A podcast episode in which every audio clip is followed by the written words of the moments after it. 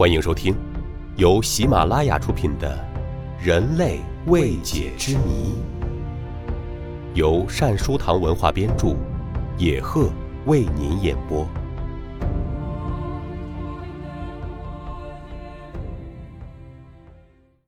第五十八集：狮身人面像为何身首异类？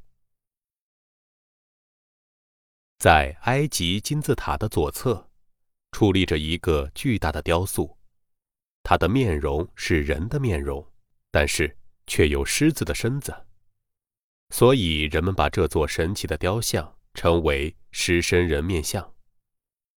它是与埃及金字塔同为古埃及文明象征的遗迹。对狮身人面像这样的遗迹，从文化角度分析和从旅游角度的观赏得到的结果不一样。旅游者是从视觉角度受到了冲击，心灵受到了震撼，这更多的是从美学感受出发，而从文化的角度分析，那奥秘可就多了。从狮身人面像正面测量，它的高度为二十一米，长五十七米，光是耳朵就有两米长。除了向前伸达十五米的狮爪是用大石块镶砌外，整座像是在一块含有贝壳之类杂质的巨石上雕成的。面部是古埃及第四王朝法老哈夫拉的脸型。相传公元前二六一一年，哈夫拉到此巡视自己的陵墓哈夫拉金字塔工程时，吩咐为自己雕凿石像。工匠们别出心裁地雕凿了一头狮身，而以这位法老的面相作为狮子的头。在古埃及，狮子是力量的象征，狮身人面像实际上是古埃及法老的写照。雕像坐西向东，蹲伏在哈夫拉的陵墓旁。由于他状如希腊神话中的人面怪物斯芬克斯，西方人。又以斯芬克斯称呼他。原来的狮身人面像头戴皇冠，额套圣蛇浮雕，河流长须，脖围项圈。经过几千年来的风吹雨打和沙土掩埋，皇冠、项圈不见踪影。圣蛇浮雕于1818年被英籍意大利人卡菲里亚在雕像下掘出，献给了英国大不列颠博物馆。胡子脱落，四分五裂。埃及博物馆存有两块，大不列颠博物馆存有一块，现在已归还埃及。石像的鼻部已缺损了一大块，它是在中世纪时被伊斯兰苏菲派教徒砸掉的。历经四千多年的狮身人面像，现在已是千疮百孔，颈部、胸部腐蚀的尤其厉害。一九八一年十月，石像左后腿塌方，形成一个两米宽、三米长的大窟窿。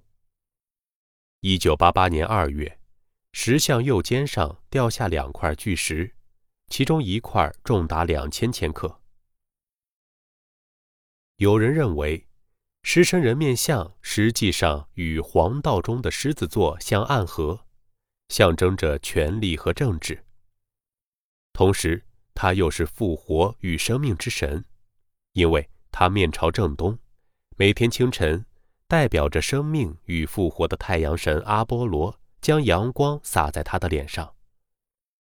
若按照这样的说法，与黄道中狮子座相对应的位置，应该在狮身人面像的前方，也就是说，应该位于狮身人面像的前足下，而事实上。狮身人面像的地理位置和建筑风格，让人们对这些猜测充满了疑问。金字塔的经文可以为我们揭开这个谜。梅露西是旧约的一个十分古老的副本，大约流传于公元三世纪的欧洲。在这本书中，记载了这样一些事情：人们看见有千只生物在空中打斗，它们有着狮身。人头、牛尾、就翅。那些奇特的生物偷走了伊凡卡天神护佑万物的智慧之书。于是，伊凡卡天神命自己的儿子福加天神夺回圣书。双方在迪拜进行决斗，福加天神终于胜利，夺回了圣书。那只怪物被贬下凡间，隐藏在森林海外，专找那些不善思考的人，把他们吃掉。在狮身人面像附近，受到启迪的人们仔细搜索着，终于发现了一个神奇的地洞。地洞里面静静躺着一部羊皮书手稿，它是用古拉丁文写成的，成书时间大约在公元前八世纪。作者署名为丹尼斯。难道这就是传说中的智慧之书吗？由于古拉丁文几近失传，对此书的解读费了不少周折。不过，即便仅从已破解的部分来看，这本书也足以让我们感到惊讶了。而在这本羊皮书的丹尼斯寓言里，作者也做了如下类似的说明。狮身人面像其实是四个星座的合体，狮子对应着狮子座，象征着权力，代表一个社会的政治；人头对应着天秤座，象征着精神，代表一个社会的宗教；就翅对应着天蝎座，在古代，天蝎座又被称为天鹰座，它象征着智慧，代表一个社会的科技。牛尾对应着金牛座，象征富有，代表一个社会的经济。政治、宗教、科技、经济是构成我们人类社会的四大支柱。显然，如果这四大支柱发生动摇，我们的社会就会坍塌。那么，狮身人面像会不会是古代的人们为了告诫和提醒自己的子孙而建造的呢？他们凭着什么力量，或者说受到什么人的点拨，竟看见了我们人类的未来呢？无疑，这些都还是一个谜。尤其让人惊讶的是，有人认为狮身人面像的建造时间，不是先前推测的古埃及的第三王朝，而是在整个北非大陆尚属一片绿洲的一万年以前。也许，这样长的时间。足以埋葬一个古老的文明，正如已沉没于大西洋里的神秘的大西洋文明一样。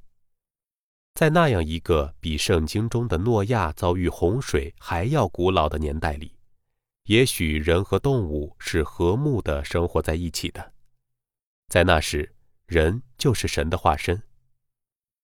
那位神秘的先知虽然知道人类的末世，却又无力拯救，于是。他将自己所知道的一切化作一尊石像，立于吉萨高地。后来，在此地繁衍生息的古埃及人便照此建立起了象征着自己辉煌文明的诸多建筑，以自己的方式诠释着这尊石像的内涵。听众朋友，本集播讲完毕，感谢您的收听。